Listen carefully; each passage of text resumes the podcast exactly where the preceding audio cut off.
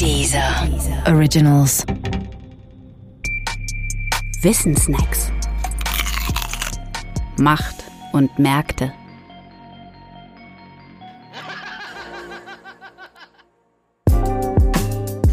Geldwäsche.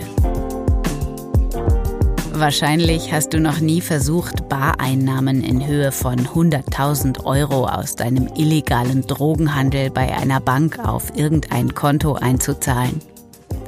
Wenn aber doch, dann hast du die Bank vermutlich auch wieder unverrichteter Dinge verlassen. Denn dort hat man deinen Ausweis sehen wollen. Den aber wolltest du nicht zeigen, um ja nicht mit dem Geld in Verbindung gebracht werden zu können, versteht sich. Dein Problem? Wohin nun mit dem ganzen Bargeld, wenn du es nicht zu Hause lagern möchtest? Genau dieses Problem löst nun die sogenannte Geldwäsche. Geldwäsche heißt natürlich nicht, Bargeld in eine Waschmaschine zu stecken und bei 40 Grad sauber zu waschen.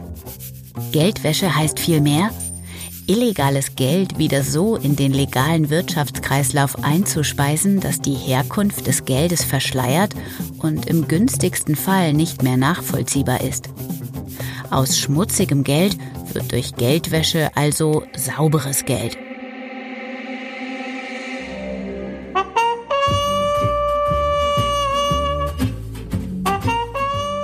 Es heißt, ein gewisser Al Capone habe die Geldwäsche erfunden.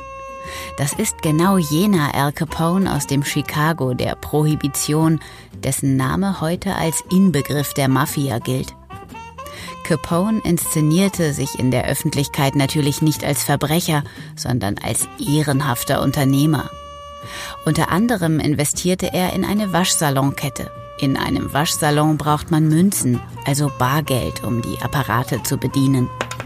Capone nahm mit seinem Waschsalongeschäft tatsächlich auch viel Bargeld ein. Der Witz an der Sache war aber ein anderer. Capone konnte diesem legalen Bargeld nämlich sein illegal erworbenes Bargeld beimischen und es als Bargeld aus der Hand seiner Kunden ausgeben. So als hätte er mehr Kunden gehabt, als tatsächlich da waren. Und als dem Besitzer der Kette stand ihm das illegale Geld dann wieder zur Verfügung. Und zwar legal.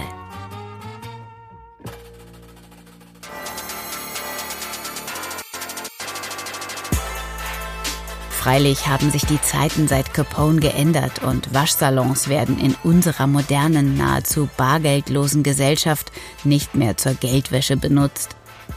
Dafür bieten aber Immobilien, Online-Casinos, internationales Online-Banking und Kryptowährungen zahlreiche neue Möglichkeiten, die Herkunft von Geld zu verschleiern. Übrigens, auf Englisch heißt Geldwäsche Money Laundering. Das klingt zwar gerade so, als hätte man eine dieser gefürchteten Direktübersetzungen vorgenommen, wie in I Think I Spider, aber das stimmt nicht. Beide Bezeichnungen gehen zurück auf Al Capone und seine angebliche Tätigkeit im oft zitierten Wäscherei-Business –